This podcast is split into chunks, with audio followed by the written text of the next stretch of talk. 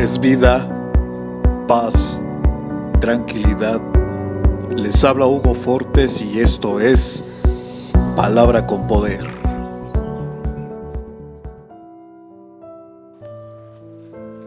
Bienvenidos, este es el contenido de hoy. Hazlo y si tienes miedo, hazlo a pesar del miedo. Ya te lo he ordenado. Sé fuerte y valiente.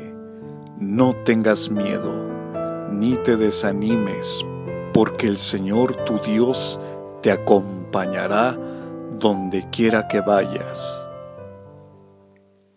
Josué capítulo 1 verso 9 comparte, será chévere.